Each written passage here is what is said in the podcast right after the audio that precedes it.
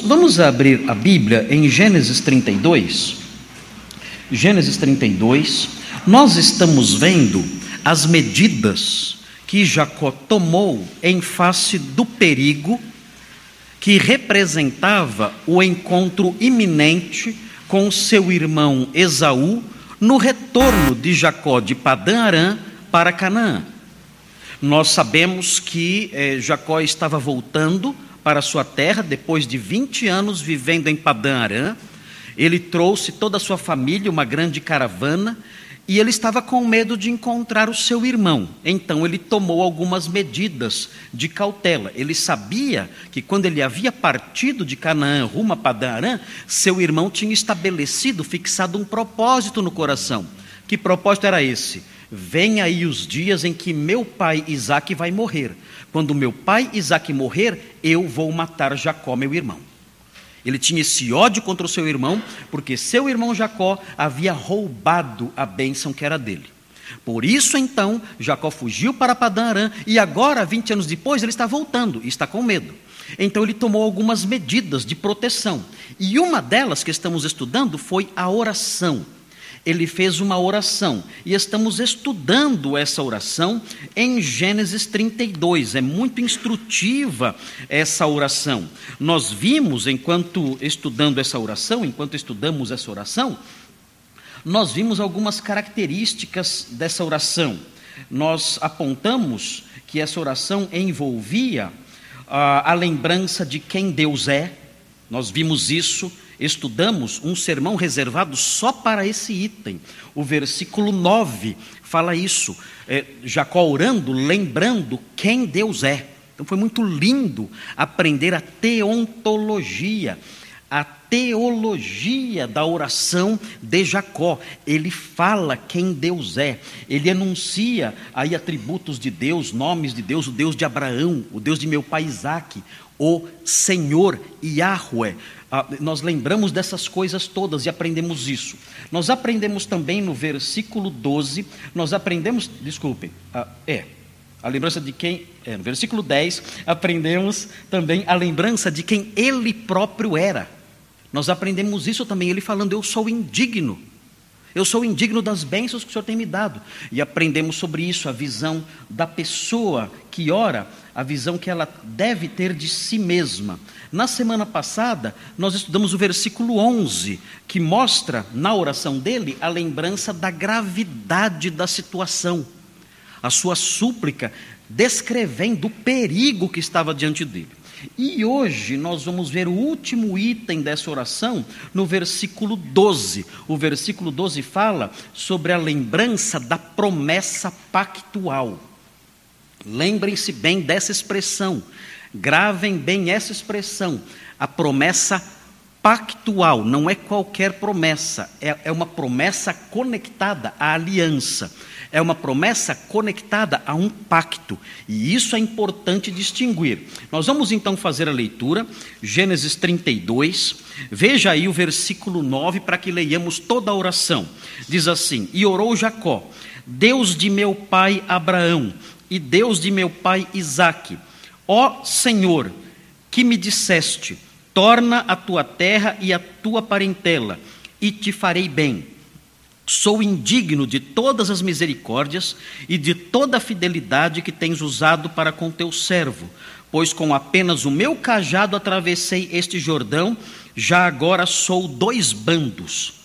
Livra-me das mãos de meu irmão Esaú, porque eu o temo, para que não venha ele matar-me, e as mães com os filhos. E disseste: Certamente eu te farei bem e dar-te-ei a descendência como a areia do mar, que pela multidão não se pode contar. Então, aqui no versículo 12, temos isso, a lembrança da promessa pactual de Deus. Vamos observar esse versículo com mais detimento, com mais atenção. Vejam como começa o versículo. Jacó, olhando para Deus, orando a Deus, ele diz: E disseste. Isso é muito importante destacar aqui. Jacó se lembrou, na hora do desespero, de coisas que Deus disse. Quais foram as coisas que Deus disse que Jacó lembrou? Ele se lembrou de promessas. E vamos ver, existem duas promessas aqui. E nós vamos observar essas duas promessas. Mas é importante, desde já, destacar essa realidade. Na hora do desespero, na hora do pânico, quando ele sabia, quando ele via já que estava nas mãos de uma grande fera, como aprendemos na semana passada, percebendo já que ele estava na boca de um leão já na iminência de ser destruído, próximo ali de seu irmão, que estava vindo ao seu encontro com 400 homens armados, Diante disso tudo, ele se lembra do que Deus disse, e é muito importante isso num momento de súplica desesperada. Por quê? Porque isso apazigua o coração, lembrar do que Deus falou. É interessante, os irmãos devem se lembrar do Salmo 19. Eu mencionei o Salmo 19 hoje. Eu estou com o Salmo 19 na minha cabeça já há algumas semanas e tenho refletido sobre ele porque eu faço devocionais no Instagram nas quartas de manhã, às sete horas da manhã, e eu tenho estudado com os irmãos que participam da, do, da devocional, são cerca de 80 a 100 pessoas, mais ou menos, 80 a 100 pessoas, às vezes mais, às vezes menos, e é, esses irmãos participam lá, e eu tenho estudado o Salmo 19 com esses irmãos nas quartas, sete horas da manhã, ali pelo Instagram. Ah, e é interessante o Salmo 19, porque o Salmo 19, como eu disse hoje pela manhã, ele fala sobre a revelação de Deus na natureza, e fala também sobre a revelação de Deus na Sua palavra. E vejam o que ele diz, o Salmo 19, nos versículos 7 e 8. Vejam o valor da palavra de Deus aqui descrito nesse salmo. Diz assim: A lei do Senhor é perfeita, versículo 7. A lei do Senhor é perfeita. E vejam, ela restaura a alma. Isso não, nenhum pastor consegue fazer com seus conselhos, a não ser que ele tenha a palavra de Deus em punho. Ninguém consegue restaurar almas. Nenhum psicólogo pode fazer isso. Não estou desmerecendo a profissão, mas está além da possibilidade de alguém realizar. Nenhum pastor pode fazer isso. Nenhum conselheiro pode fazer isso. Nós não temos palavras no nosso vocabulário, nós não temos palavras que têm esse poder de, de restaurar a alma de alguém. Mas aqui nós aprendemos que a lei do Senhor é perfeita e ela restaura a alma, a alma ferida, a alma quebrada, ela restaura. Vejam a sequência: o testemunho do Senhor, é uma outra alusão à sua palavra, é fiel e dá sabedoria aos simples. Simples aqui é, não são pessoas humildes que trabalham na roça, com uma enxada na mão, não é isso. Simples aqui são pessoas que não têm conhecimento. São pessoas, no, é, no sentido mais cru da palavra, são pessoas tolas.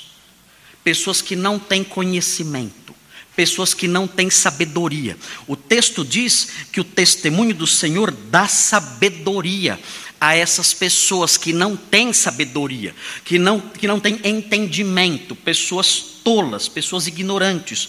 O texto aqui diz que a palavra de Deus dá sabedoria a essas pessoas. Versículo 8: Os preceitos do Senhor são retos.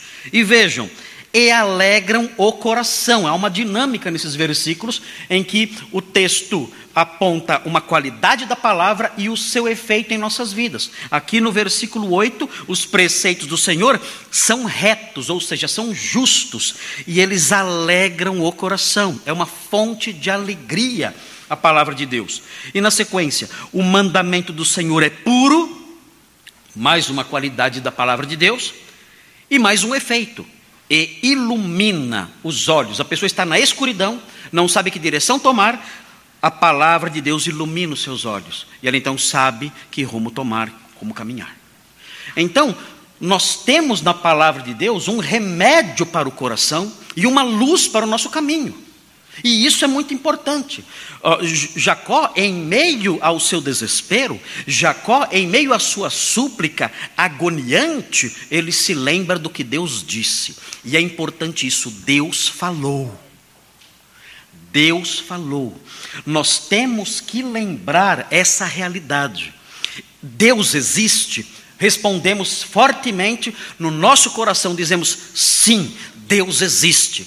Aí vem uma segunda pergunta: Ele falou? E o que nós respondemos? Sim. Esquecemos algumas vezes disso. E procuramos outras vozes. Mas é importante essa lembrança. Esse Deus que existe falou. Resposta: nós que somos crentes. Sim, ele falou. E aí vem a terceira pergunta: o que foi que ele disse? O que foi que ele falou?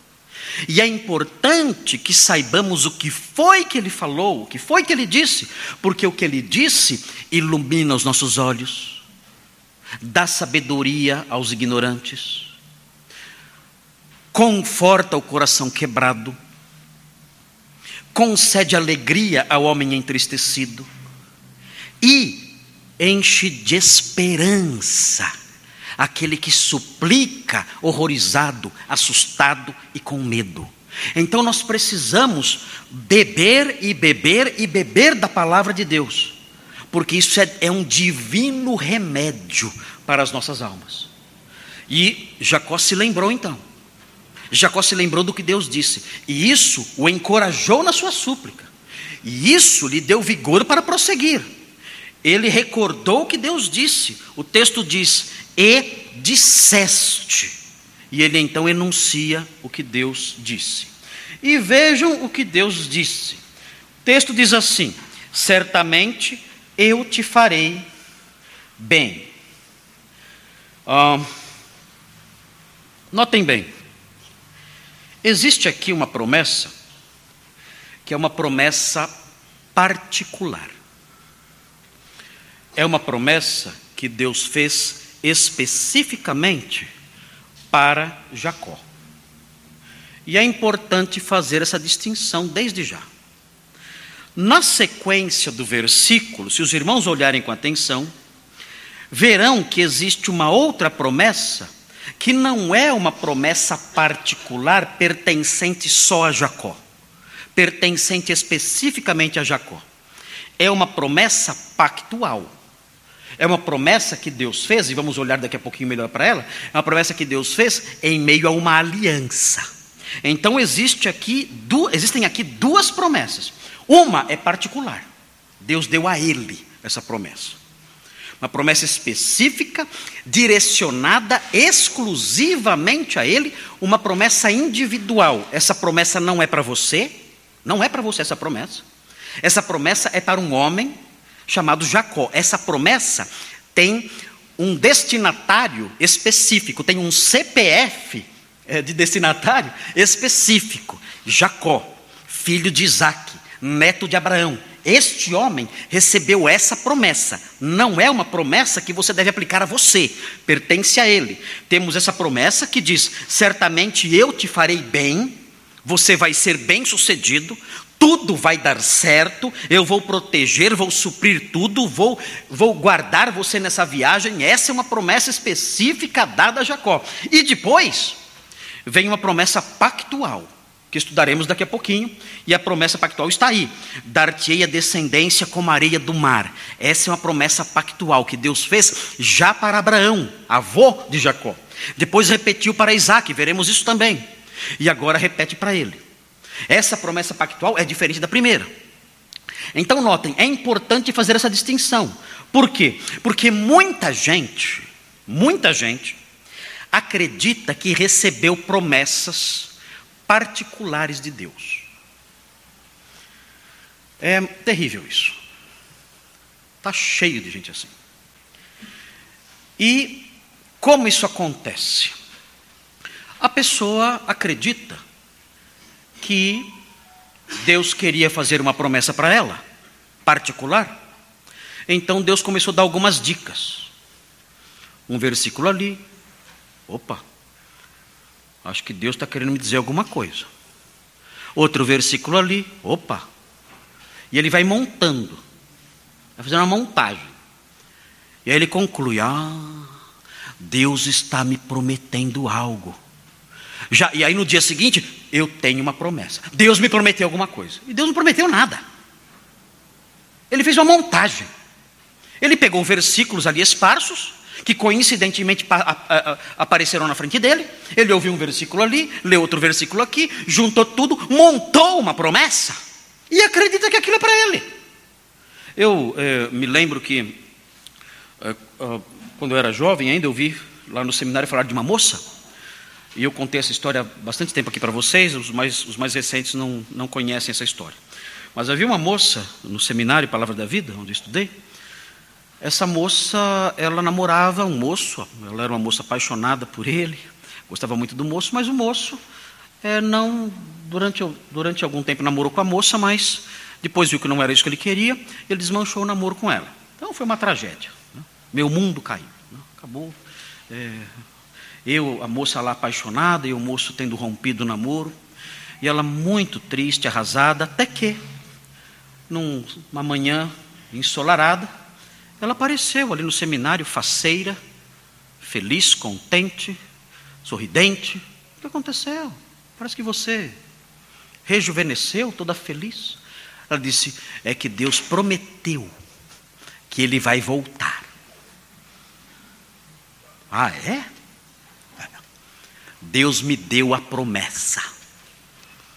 Não brinca. Como? Ele me deu a promessa pela palavra. Pela palavra. Mas como foi isso? Como foi que ele fez essa promessa individual para você? E ela então disse: Olha, eu estava lendo a Bíblia e vejam a, a promessa que ele me deu. E ela mostrou Filemão. Quem, quem faz devocional em Filemão?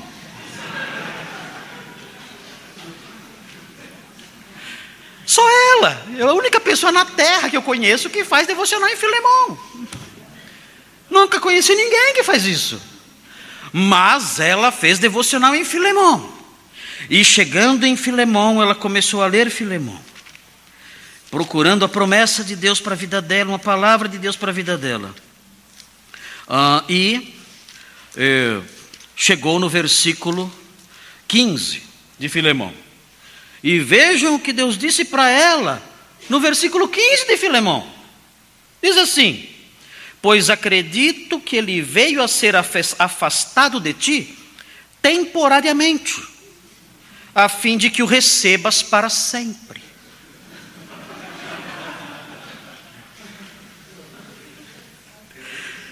Promessa de Deus para mim.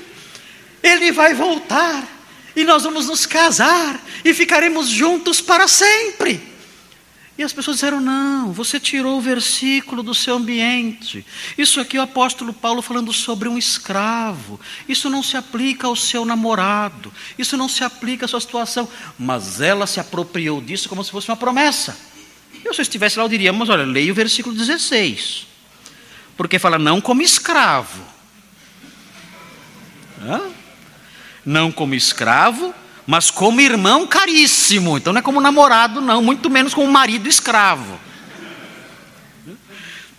Mas enfim, ela imaginou essas coisas, se apropriou dessa promessa e passou a celebrar feliz, aguardando que ele voltasse e voltasse para sempre.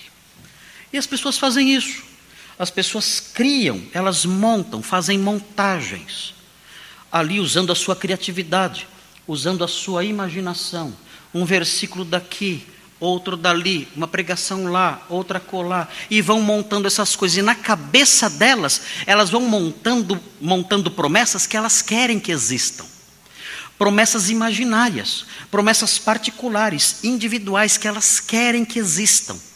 E então elas creem nessas promessas e passam a agir de conformidade com essas crenças. Isso está errado. Jacó não fez isso.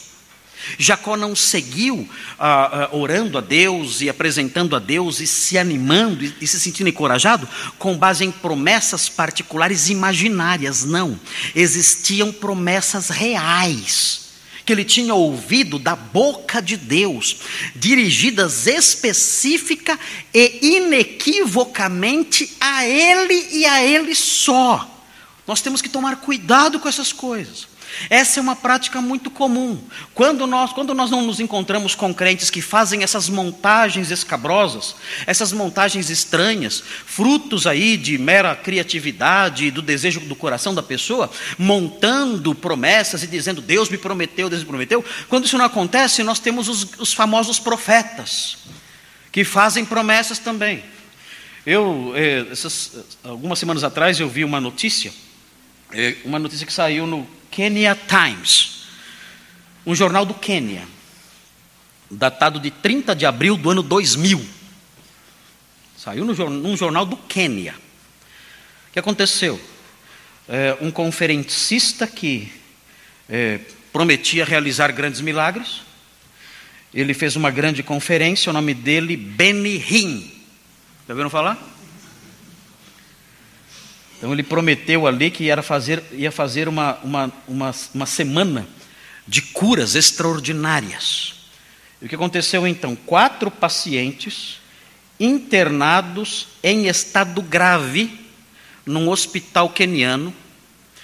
Nesse dia, foram à conferência, conseguiram uma autorização em face das promessas de cura.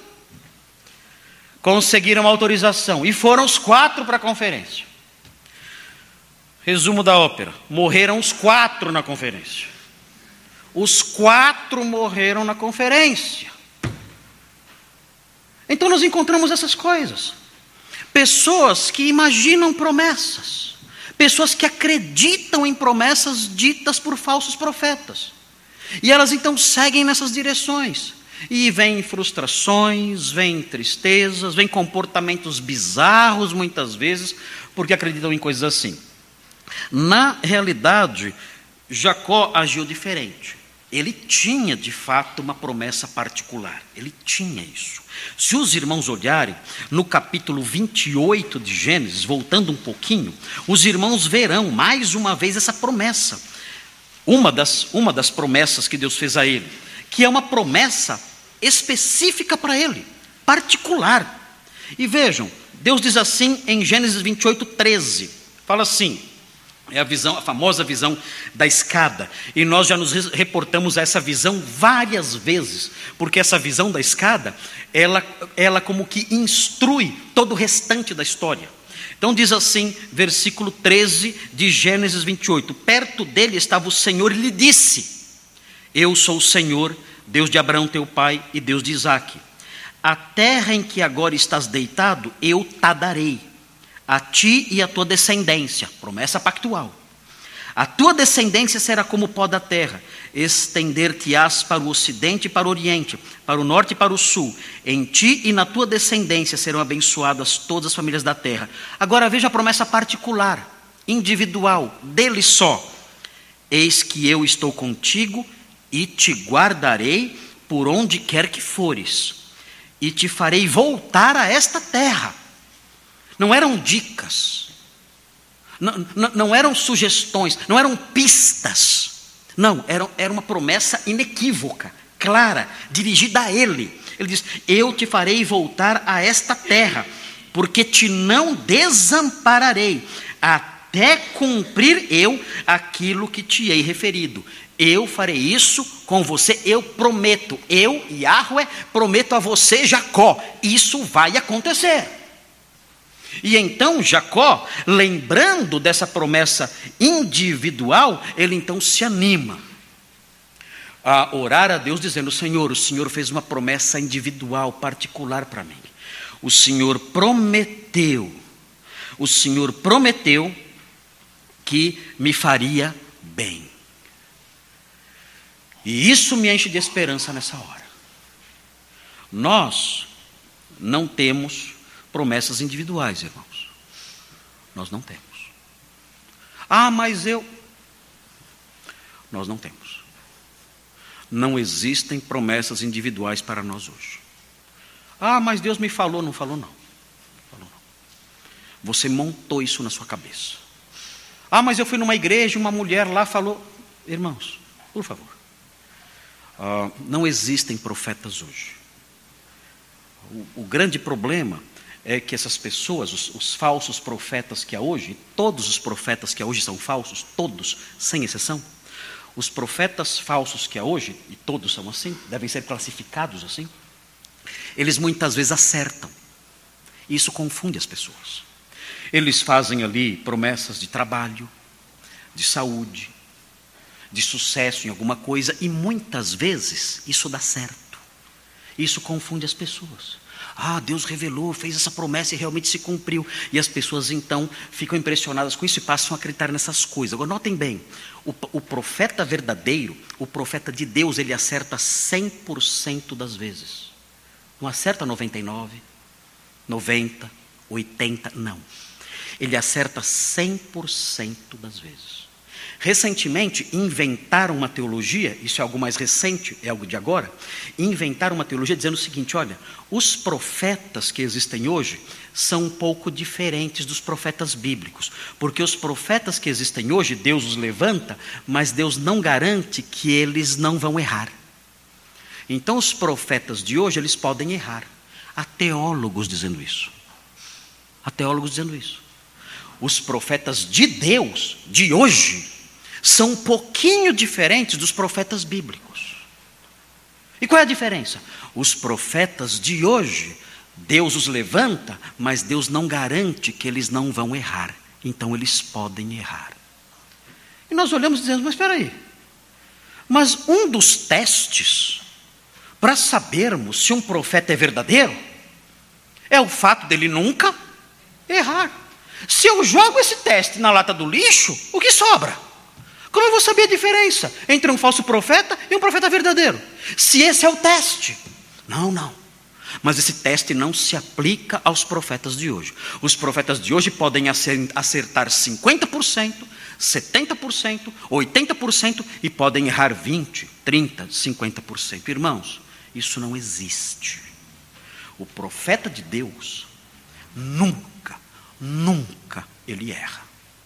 Mas essas pessoas, mesmo vendo profetas que acertam algumas vezes e outras erram, elas continuam acreditando nesses profetas. Irmãos, abandonem essa crença tola. Isso não existe. Os profetas, conforme nós aprendemos em Efésios 2:20, eles pertencem ao período de formação da igreja. A Bíblia fala que a igreja é construída sobre o fundamento dos apóstolos e profetas. Isso significa que os apóstolos e profetas pertencem à época do lançamento de alicerces da igreja. Por isso, Paulo diz que a igreja é construída sobre o fundamento de apóstolos e profetas. Durante o primeiro século, Deus estava lançando as bases da sua igreja, as bases doutrinárias da sua igreja através das revelações que eram dadas no Novo Testamento, pela mensagem dos apóstolos, as bases éticas da igreja, o que é certo, o que é errado, como o cristão deve viver, eram as bases éticas da igreja, as bases organizacionais da igreja, como uma igreja deve ser organizada, como ela deve funcionar, as bases estruturais de uma igreja. Tudo isso Deus estava lançando na época dos alicerces, quando a igreja estava sendo formada. E o texto fala: a igreja é edificada sobre o fundamento dos apóstolos e profetas. Essa fase de lançamento de alicerces passou. Se nós tivéssemos profetas hoje, a Bíblia estaria sendo escrita. Se tivéssemos apóstolos hoje, a Bíblia continuaria sendo escrita os fundamentos estariam sendo preparados ainda. Nós estaríamos ainda na fase inicial da construção. Mas não. Não estamos mais na fase inicial da construção. Os alicerces já foram lançados. Não temos mais apóstolos e profetas que pertencem a esse período fundamental, a esse período de lançamento de bases. Não temos mais isso. O apóstolo Paulo ensina isso, Efésios 2:20. E temos que observar essas coisas. Se alguém se apresenta diante de mim dizendo eu sou um apóstolo, eu sou um profeta, eu vou dizer, olha, lamento. Mas a fase de lançamentos de bases da igreja já passou. Estamos já quase no telhado. E você vem falar que constrói alicerces. Você não pode mexer nesses alicerces. Você não pode pertencer à fase de alicerces, porque essa fase de alicerces ficou para trás. Nós já temos os alicerces prontos, não precisamos mais de apóstolos e profetas. Precisamos prosseguir na construção, tendo os alicerces já lançados pelos apóstolos e profetas. Isso ficou para trás. Então, queridos, não creiam nessas coisas. Quando alguém aparecer para você com promessas individuais, olha, o Senhor me falou isso, o Senhor me revelou aquilo, o Senhor disse que vai acontecer isso, que vai acontecer aquilo, diga muito obrigado, passe bem até logo, mas eu não acredito em você. Porque se você se define como um profeta, eu só tenho um qualificativo para você. Você é um falso profeta. Se você se qualifica como um apóstolo, eu tenho uma qualificação para você também. Você é um falso apóstolo. Você não é um apóstolo real, um profeta real. Talvez você tenha até uma boa vontade, talvez tenha até sinceridade no seu coração, mas isso não valida o que você fala. Ah, mas já acertei tantas vezes. Não importa.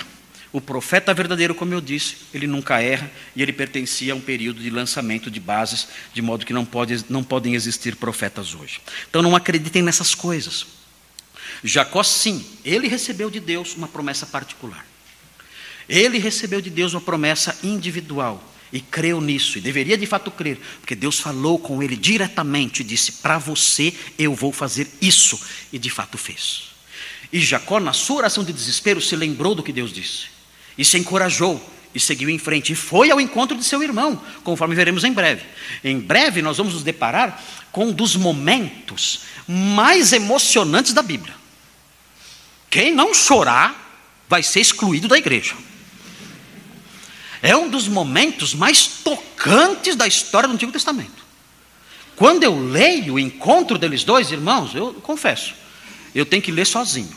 A minha esposa não pode estar perto, porque eu tenho que mostrar que eu sou machão. Né? Então minha esposa não pode estar perto, porque naquele, quando eu leio aquelas coisas, eu fico tão emocionado quando eu vejo os dois irmãos se encontrando. Eu não vou dar spoiler, os irmãos leiam em casa depois. Mas é lindo demais aquilo. A restauração é maravilhoso. E vamos chegar nesse momento. Deus honrou sua palavra. Ele fez uma promessa e cumpriu sua promessa individual. Ele cumpriu a promessa individual. Como não poderia ser diferente? E ele fez isso, e é maravilhoso ver isso. E nós vamos chegar nesse momento, que é um dos momentos mais emocionantes de toda a Bíblia. O mais emocionante, o mais emocionante, vem mais tarde. Que daqui a alguns anos vamos chegar lá. É o momento em que José se revela aos seus irmãos. Meus irmãos, haja coração. Meu Deus. Meu, é de matar. É de matar. Essa semana eu fiz uma leitura do livro de Gênesis e cheguei nessa parte. Irmãos, eu abri o berreiro pela décima vez. Eu fiquei até com raiva, Marcos. Não é possível, rapaz. Você lê esse texto desde ser criança. E não tem uma vez que você não lê esse texto e abre o berreiro. Como dizia minha avó. Né? E chora. Irmãos, é muito forte.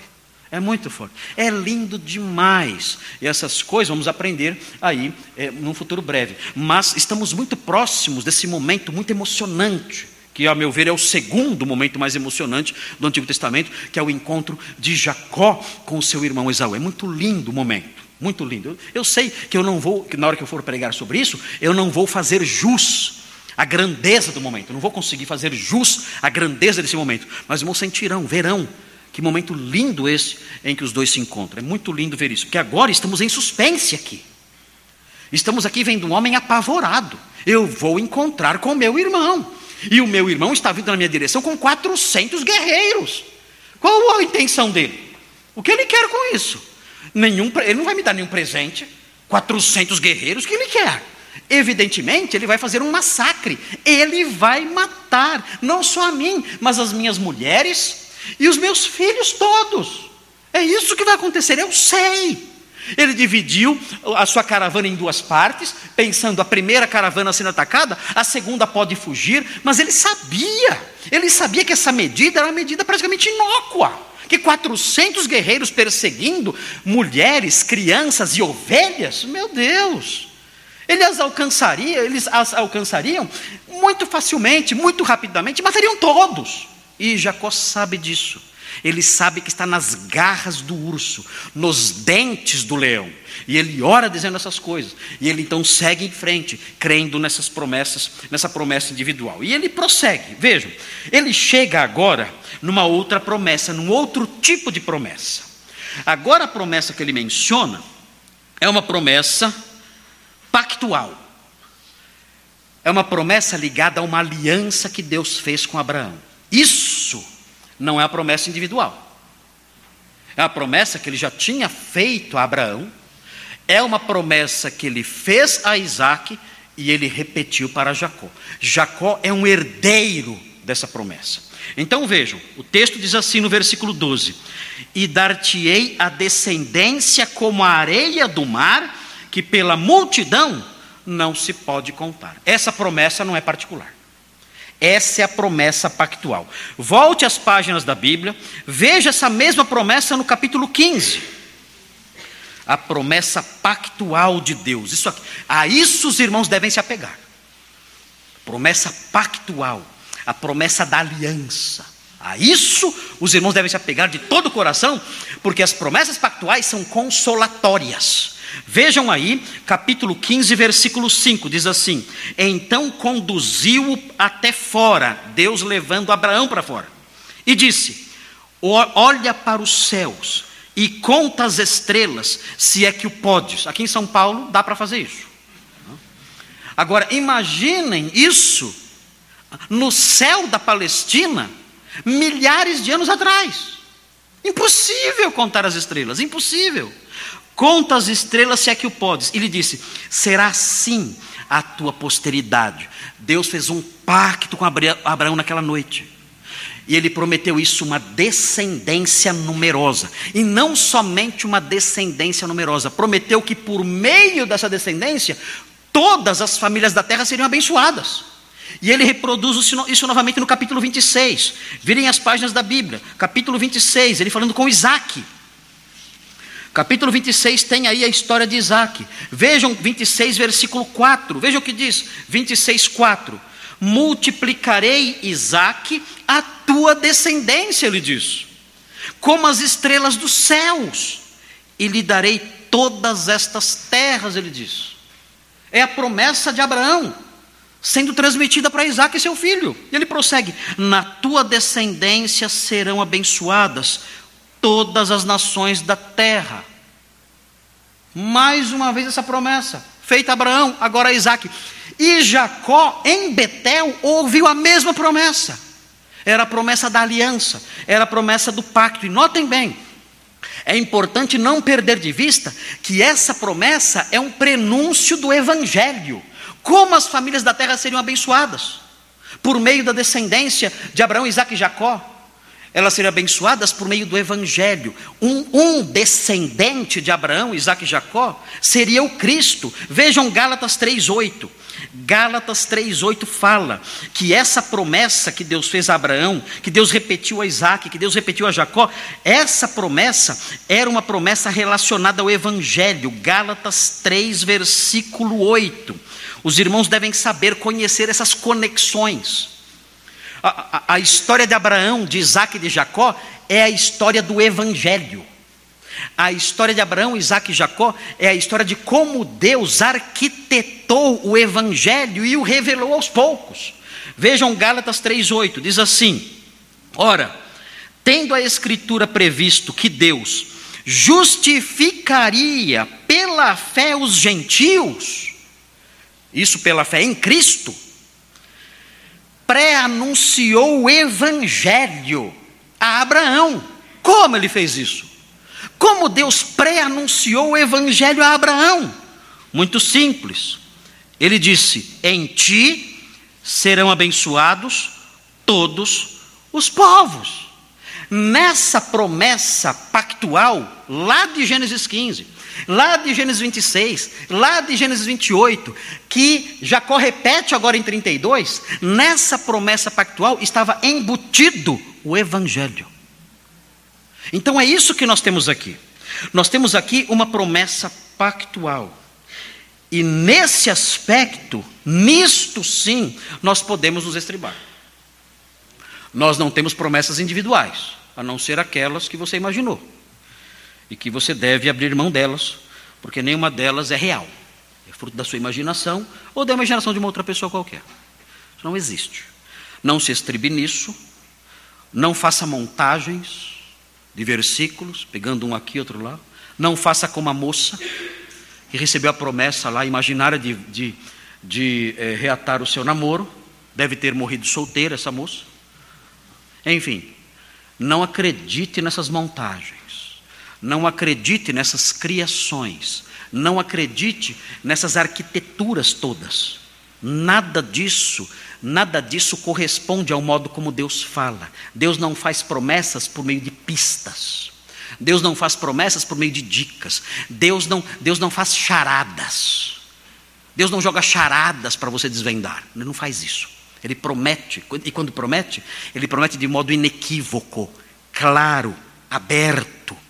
Ele não brinca conosco, não joga charadas para nós desvendarmos, ele não faz assim. Nós não vemos promessas assim na Bíblia. Promessas que são charadas, promessas que são montagens, promessas que você tem que perseguir e construir. Não, as suas promessas são claras, inequívocas, diretas, transparentes. Nós podemos entendê-las abertamente, claramente.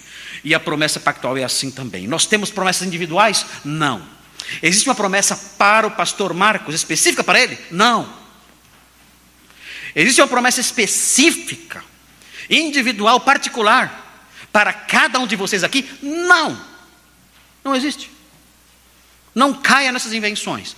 Mas mudando a pergunta, aqui o texto fala de uma promessa particular e o texto fala de promessa pactual. Aí a pergunta muda: temos promessas pactuais? Sim. E é nisso que temos que nos estribar. Nós entramos num pacto um dia. O dia em que nós olhamos para o Salvador, pendendo naquele madeiro, o dia em que nós olhamos para o Salvador naquela cruz sangrenta, cruel, torturante, em meio a dores lancinantes, padecendo por causa dos nossos pecados, nesse dia em que vimos o sangue da nova aliança sendo derramado, e o nosso coração foi transformado pela fé nele, nós, nós nos dirigimos a ele, cremos nele, crendo no seu sacrifício como um sacrifício substitutivo, salvador, que beneficia todo aquele que crê. No dia em que isso aconteceu, nós nos convertemos, crendo nele como nosso redentor. No dia em que isso aconteceu, nós entramos para a nova aliança. É a nova aliança consolidada por meio do sangue que ele derramou. É a nova aliança selada, consolidada, confirmada pelo sangue da cruz. É a aliança do Calvário, é a aliança da cruz. Nós cremos nele naquele dia. O Espírito Santo, glorioso, poderoso, conselheiro, guia, falou ao nosso coração. Ele nos convenceu. Nosso coração era de pedra era um granito seco, sem nenhuma rachadura, sólido. Mas o Espírito Santo, com o seu chamado doce, quebrou o nosso coração de pedra. Ele rompeu nossa surdez. Ele afugentou nossa cegueira. E quebrou o nosso coração de granito. E nós ouvimos a doce voz do Salvador, que da cruz dizia: Vem, eu perdoo. Vem, eu salvo. Vem, eu transformo. Vem para uma aliança comigo. Sente-se à mesa comigo. Venha cear comigo. Venha comer do meu pão. Venha beber do meu cálice. Venha, venha fazer uma aliança comigo. Creia em mim e viva. E quando ouvimos essa voz, meu Deus, quando ouvimos essa voz, nós derretemos por dentro. Nós fomos devastados por dentro. Sua voz entrou em nós, sua luz raiou em nós, o seu calor nos aqueceu por dentro, e nós cremos nele, e nunca mais fomos os mesmos. Entramos então nessa aliança gloriosa, a aliança do sangue de Deus, a aliança da cruz, a aliança do Calvário, e com essa aliança recebemos várias promessas. Essas promessas, sim, nos momentos de desespero, nos momentos em que sentimos os dentes dos leões nos apertando, nos momentos em que sentimos as garras do urso a nos estraçalhar, nesses momentos nós podemos nos lembrar, como Jacó, dessas promessas, as promessas pactuais de Deus. Essas promessas pactuais envolvem coisas futuras. E quando pensamos nas promessas pactuais de Deus que envolvem coisas futuras, nós ficamos perplexos. Meu Deus, que maravilhas são essas? Nós não podemos imaginar. O Senhor Jesus, para resumir a história, diz o seguinte: olha, naquele dia a alegria de vocês será tanta, tanta, tanta, que ninguém poderá tirar. Naquele dia, vocês vão experimentar uma alegria que vocês nunca conheceram. O Senhor Jesus resumiu assim a felicidade que nos aguarda no futuro. A nós que entramos nessa aliança pactual. Mas existem promessas conectadas a essa aliança pactual que não são futuras. Há promessas conectadas a essa aliança pactual que são presentes, que são para agora. E eu quero apontá-las para vocês. Quais são essas promessas? Essas promessas que pertencem não ao indivíduo, não a uma pessoa só, não ao Marcos, ou ao, ou ao pastor Nicolas, ou ao pastor Thomas, enfim, não. Mas ao povo de Deus em geral, aqueles que pela fé em Cristo entraram para essa aliança. Quais são as promessas presentes para agora? Não as futuras, as futuras são gloriosas demais. Gastaríamos um mês falando sobre elas. Mas as promessas presentes, as promessas pactuais atuais, que se cumprem agora naqueles que pertencem a essa aliança. Quais são? Eu elenquei algumas aqui. Primeira delas, veja aí na sua Bíblia. O Senhor prometeu ao seu povo, aqueles que entraram numa aliança com Ele pela fé no sangue da cruz, Ele prometeu a sua presença constante e cuidadora. Vejam Hebreus 13,5, rapidinho. Olhem rápido para isso. Nosso tempo está correndo. Veja o que o texto diz: são promessas pactuais. Se você é crente, ela é sua. Essa promessa é sua. É uma promessa pactual. É uma promessa da nova aliança. Veja o que ele diz em 13,5. Hebreus 13,5. Ele diz assim: Seja a vossa vida sem avareza. Contentai-vos com as coisas que tendes. É o contrário da teologia da prosperidade. É o oposto. A teologia da prosperidade fala o quê? Não fique satisfeito com o que você tem. Os falsos profetas ensinam o avesso do que a Bíblia ensina. Aqui o texto fala: não, não, é, não vivam uma vida de avareza. Contentai-vos com as coisas que tendes, porque ele tem dito. E aí vem a promessa pactual. A todo crente, a você, a todos nós, não é a promessa individual, é a promessa da aliança, a promessa para o povo que pertence à aliança. Diz assim: de maneira alguma te deixarei, nunca jamais te abandonarei. Irmãos, eu preguei sobre esse texto há um tempo atrás, e assim, essa parte do texto, de maneira alguma te deixarei, nunca jamais te abandonarei, essa construção tem cinco negativas. Essa construção é uma construção forte.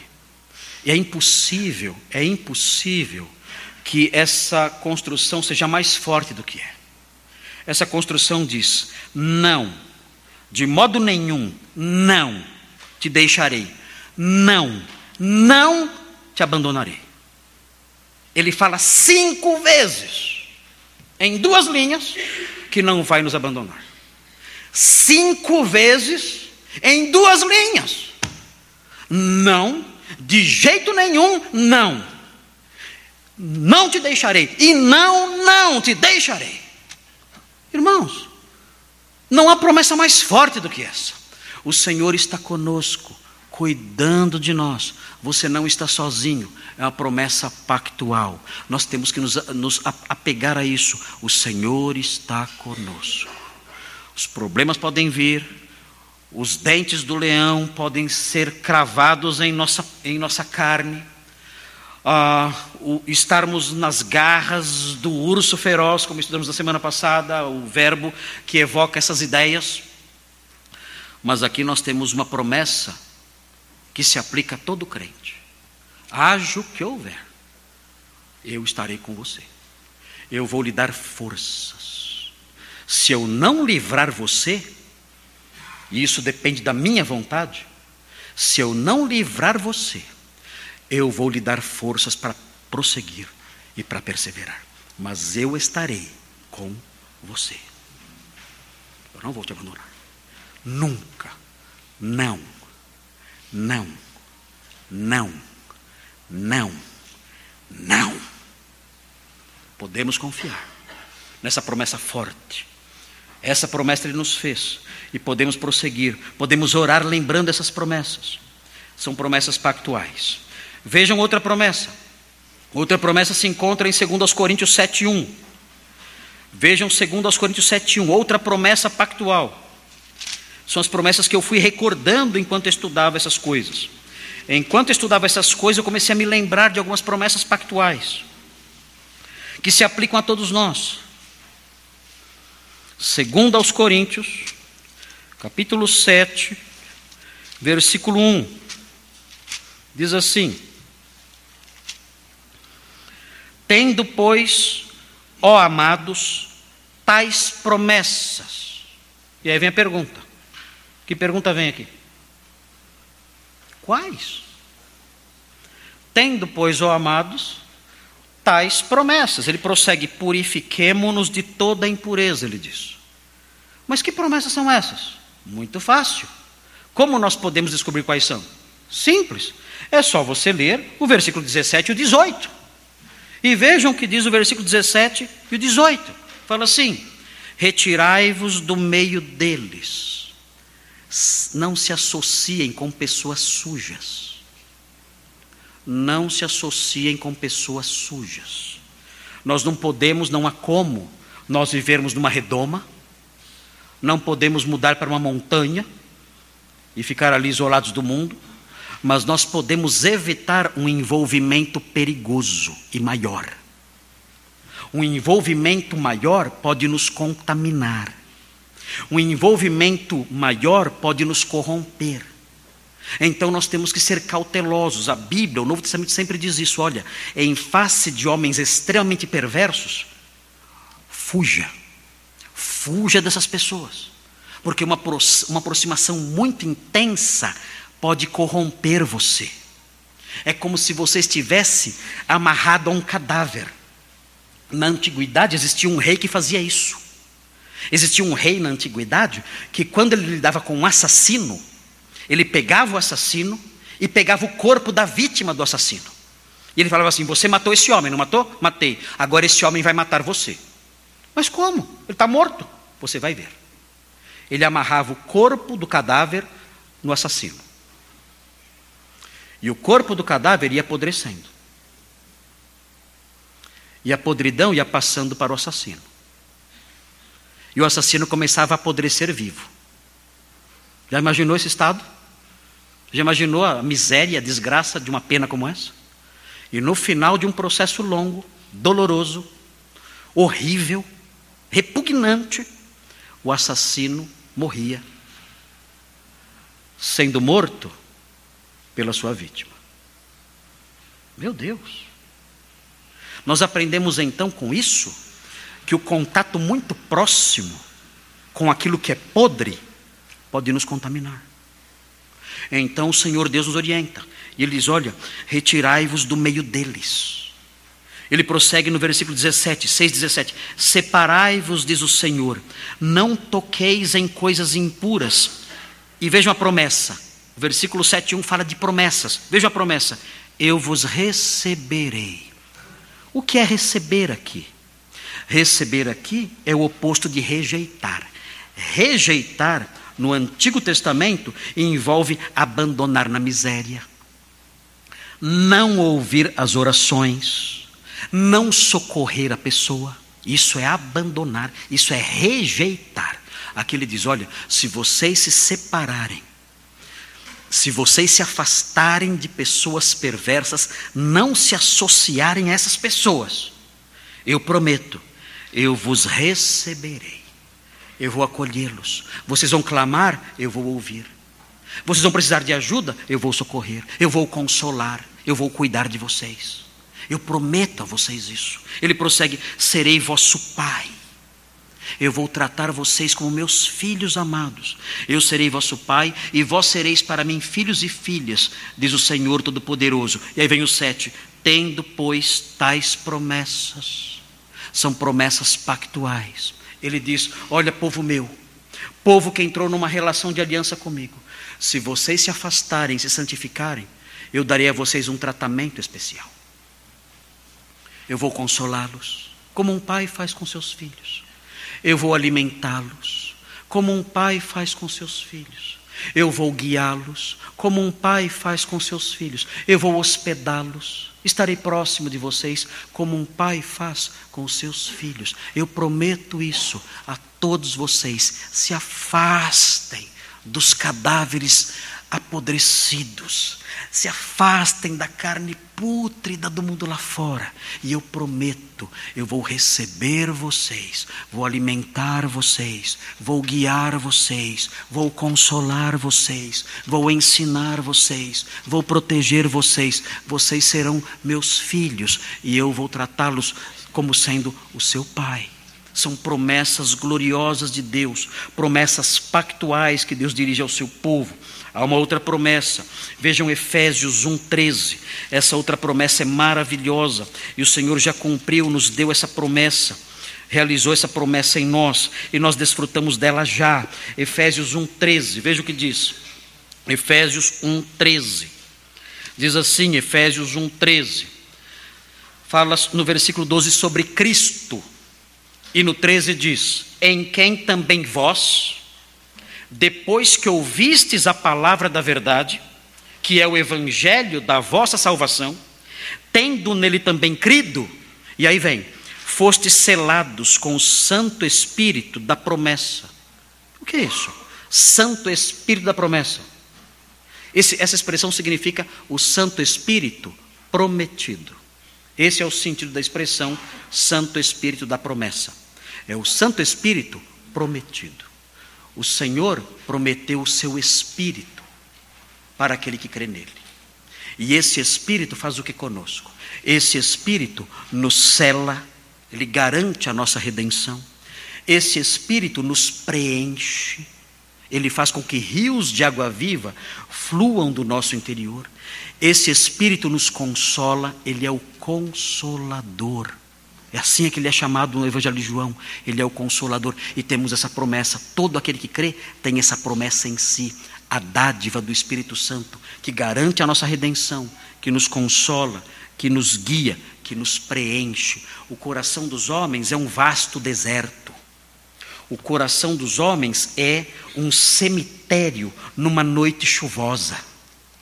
Dentro de cada homem está instalado um cenário de devastação e desespero dentro dele. Os homens se acostumaram com isso e tentam abrandar um pouco isso por meio das diversões que há lá fora, por meio de vícios, por meio de outras coisas, tentam abrandar um pouco a miséria do seu coração.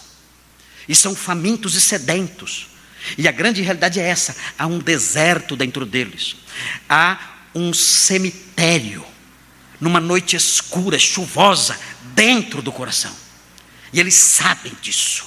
Há trevas dentro deles, a escuridão dentro deles, e nada os liberta disso. E então o Senhor Deus promete: aquele que crê em mim, eu darei do meu espírito. E esse espírito será como um selo, garantindo a vida eterna enchendo esse vazio de felicidade, de consolo, de satisfação. Eu vou matar a sede e a fome do coração. Eu vou matar essa sede, vou matar essa fome. É a promessa pactual de Deus a todo aquele que crê no Cristo que selou a aliança com seu sangue no Calvário. Nós temos essa promessa e podemos seguir em frente. Nas nossas orações de desespero, podemos dizer: Senhor, o Senhor me deu o seu Santo Espírito. Ajuda-me para que ele me console, para que ele me guie, para que ele me sustente. O seu Espírito está em mim, o seu Espírito habita em mim. O seu Espírito me garante uma vida ao seu lado para sempre. O seu Espírito garante uma herança para mim. Senhor, eu peço que esse mesmo Espírito que me concede todas essas coisas, seja agora, nesse momento, o meu consolador porque eu estou abatido, eu estou com medo, eu estou triste, estou deprimido. Vem me consolar, vem me socorrer. O Senhor prometeu o seu Espírito e já me deu quando eu criei. Eu peço que esse Espírito atue e ministre ao meu coração nessa fase difícil, de medo, de dor que eu estou passando. Nas nossas súplicas podemos lembrar das promessas pactuais de Deus e seguir em frente. E existe algo mais que Deus prometeu. É a última coisa. Pelo menos a última coisa de que eu me lembrei, enquanto fazia esse sermão. Ah, vejam 1 Timóteo 4,8. Outra promessa de Deus. Vejam que maravilhoso, porque aqui presente e futuro se encontram nesse versículo. 1 Timóteo 4,8. Presente e futuro se beijam aqui. Se encontram e se beijam aqui. 1 Timóteo 4,8 fala assim: Pois o exercício físico para pouco é proveitoso. Irmãos, isso aqui não tem nada a ver com academia, viu? Eu já cansei, não, já cansei. Já cansei de ouvir crente usando isso aqui para falar que não vai na academia por causa disso. Irmãos, isso não tem nada a ver com academia. Na época do apóstolo Paulo, não sei se os irmãos sabem, na época do apóstolo Paulo não tinha academia. Quem treinava na época do apóstolo Paulo eram os gladiadores. Eram jovens de 17. Você entrava, você entrava para ser um gladiador com 17 anos. E você treinava bastante. Mas sua vida acabava com 25. Então essa era a vida de um gladiador. Começava a carreira com 17 e acabava com 25. Era assim. Eram os únicos que treinavam ali. Os soldados também, tudo mais. Mas o povo em geral, especialmente os crentes de Éfeso, não iam na academia, fazer ginástica, puxar ferro, nada disso. Então, esse texto não fala sobre academia. Não fala sobre exercício, sobre caminhada, nada disso. Natação, nada disso. Aqui, exercício físico é rigor ascético. Esse é o sentido da expressão aqui. Rigor ascético. Por quê? Porque as seitas gnósticas ou protognósticas da época exigiam rigor ascético. Você não pode comer isso, não pode comer aquilo. Você, você não pode ter prazeres físicos, eh, corporais, você não pode se casar, porque o casamento traz, traz prazeres físicos. Então, o rigor ascético é o que ele fala aqui. Ele diz o seguinte: olha, o rigor ascético, que é traduzido aqui como exercício físico, o tradutor não foi feliz na tradução, e ele colocou assim o exercício físico, na realidade é o rigor ascético, para pouco é proveitoso. Jejuns, abstinen certas abstinências, isso tem um valor pequeno Agora vejam, mas a piedade, o que é piedade? Piedade é reverência. É o homem que olha para as coisas sagradas e responde positivamente a elas. Ele vê a palavra de Deus e ele responde positivamente à palavra de Deus. Ele vê o povo de Deus e ele responde positivamente ao povo de Deus, se relaciona bem com o povo de Deus. Ele olha para Deus e responde positivamente a Deus, tem comunhão com Deus. Isso é piedade. Piedade não é dar esmolas para mendigos na rua. Isso pode ser uma expressão de piedade, mas piedade significa aqui, essa palavra usada aqui, significa reverência, a pessoa que respeita profundamente as coisas de Deus, as coisas sagradas. Então a piedade, esse respeito, essa reverência às coisas de Deus, para tudo é proveitosa. Vejam por quê, na sequência. Porque tem a promessa. Que promessa? E ele fala: a promessa da vida. E ele diz agora, algo surpreendente: a promessa da vida que agora é e daqui há de ser. O que ele está dizendo aqui? Que a nossa vida, a vida que Deus dá àqueles que pertencem a Ele, aqueles que são piedosos, que olham para as coisas de Deus e se curvam diante delas, essa vida que Ele promete a essas pessoas começa agora. É uma promessa que ele dá. Ele fala: olha, o homem piedoso tem uma promessa. O homem que se curva diante das coisas de Deus reverentemente, ele tem uma promessa, uma promessa de vida. Uma vida que começa agora. Que vida é essa? É uma vida de plenitude, de felicidade, é uma vida abundante, é uma vida livre do domínio do pecado, é uma vida plena. Ele tem isso agora. O homem piedoso, esse homem reverente que se curva diante das coisas de Deus, o homem do pacto, o homem que entrou para a nova aliança, ele tem a promessa de vida, a vida plena, a vida de satisfação, a vida longe da fome no coração, a vida longe da sede na alma. Ele tem uma vida plena, ele é realizado, ele é feliz, ele tem luz dentro dele, ele é alimentado espiritualmente, ele tem uma vida já, uma vida abundante já, e essa vida se estende para a eternidade. A vida eterna dele começa agora. Ele tem essa promessa. Assim, diante dos leões que cravam seus dentes em nós,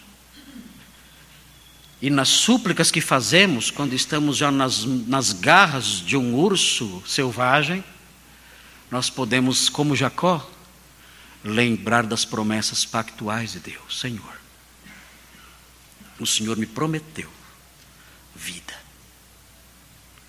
uma vida plena, uma vida livre de sede e fome.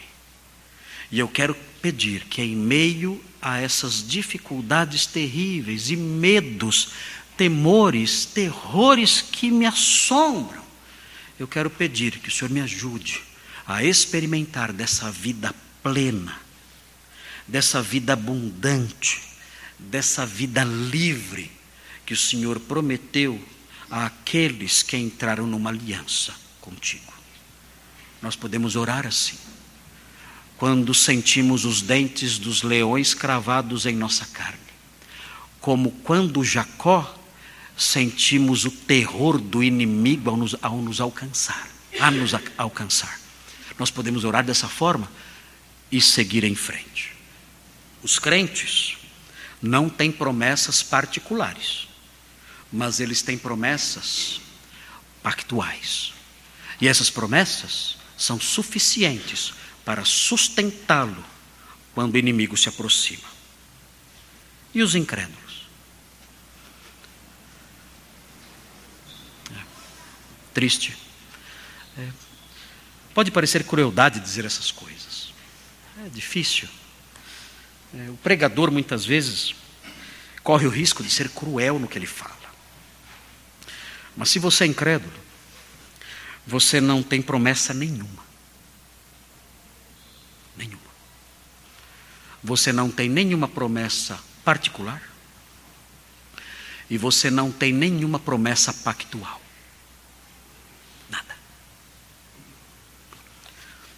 E uma vida sem promessas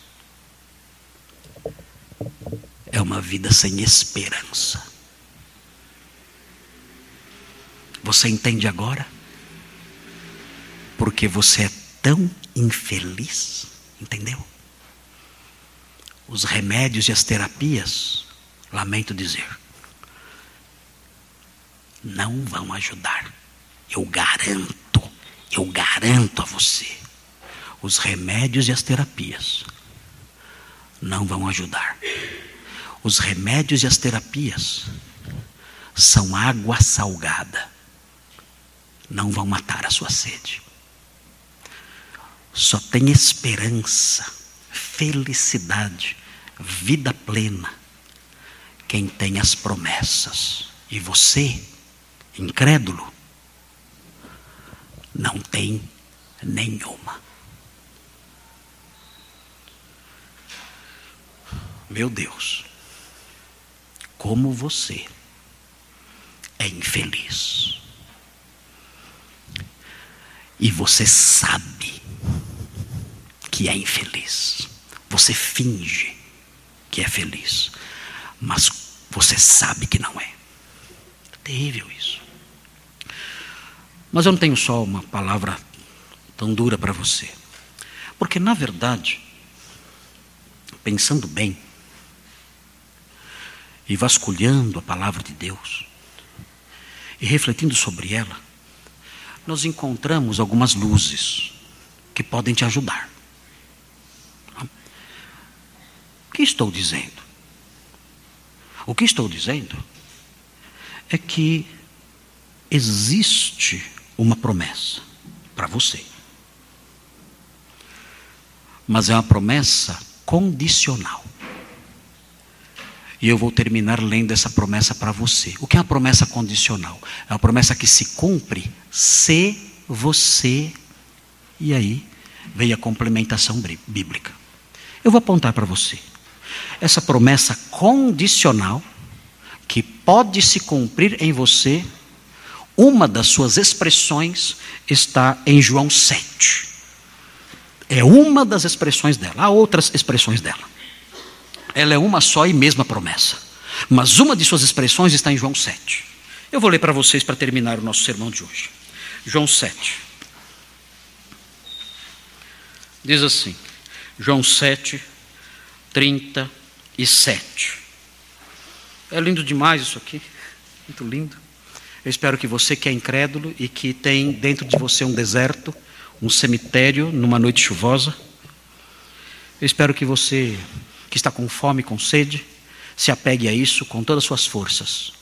Diz assim, Jesus falando, João 7,37. No último dia, o grande dia da festa, levantou-se Jesus e exclamou: Se alguém tem sede, venha a mim e beba. Você tem sede? Aqui está a resposta. Não é maravilhoso isso? Se alguém tem sede, é você. Ele está falando com você. Olhe isso. Aqui, ele está falando com você agora. Você que está com sede. Isso é maravilhoso demais. É a saída. Você encontrou. Você encontrou o poço. Você encontrou a fonte. Você encontrou o lago. Veja, está aqui. Se alguém tem sede, sou eu. Ele está falando comigo. Se alguém tem sede, venha a mim e beba. Como? Como eu posso ir a ele e beber? Ele responde no versículo 38: Quem crer em mim, isso é ir a ele. Isso é ir a ele. Quem crer em mim, como diz, como diz a Escritura, do seu interior fluirão rios de água viva.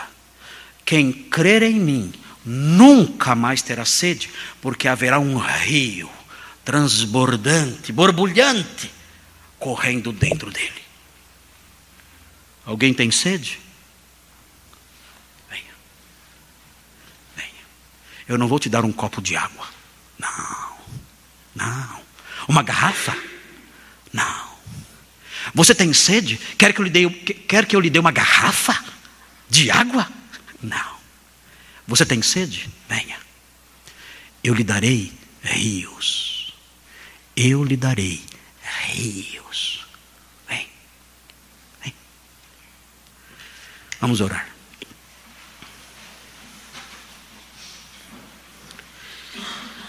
Senhor Deus, tem misericórdia de nós, seu povo. Alimenta-nos, ensina-nos, instrui-nos. Não nos deixe levar por invenções, por criações, pela imaginação dos homens, pela criatividade das pessoas. Somos o seu povo, instruídos pelo seu Espírito. Ajuda-nos a olhar para a Sua palavra e dela nos alimentar. Que ela seja fonte do nosso conhecimento. Que não nos deixemos levar por imaginações, por criações, por, uh, pelo fruto da, da criatividade dos homens, mas que ela e ela só seja a fonte de todo o nosso conhecimento e a bússola para é, que saibamos que direção tomar e como agir. Dá ao seu povo isso, maturidade, para que nas horas em que sentirmos a ameaça do leão, possamos orar como Jacó, lembrando das suas promessas que nos consolam e nos ajudam a prosseguir, seguindo em frente, confiantes, cheios de esperança e de paz. Ajuda-nos nisso. Queremos também pedir por aqueles que não têm promessa alguma queremos pedir que eles olhem para essa palavra condicional de Jesus e possam correr para os braços dele ainda hoje, possam crer nele e ter em seu interior rios de água viva. Abençoa, Senhor, que o seu Santo Espírito ministre essas coisas no coração de todos.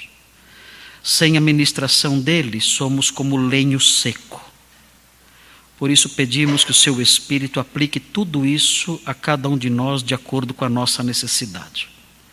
Vem nos consolar, vem nos encorajar, vem nos preencher, vem nos alegrar e, aqueles que não te conhecem, vem salvar e alimentar. Pedimos essas bênçãos em nome de Jesus. Amém.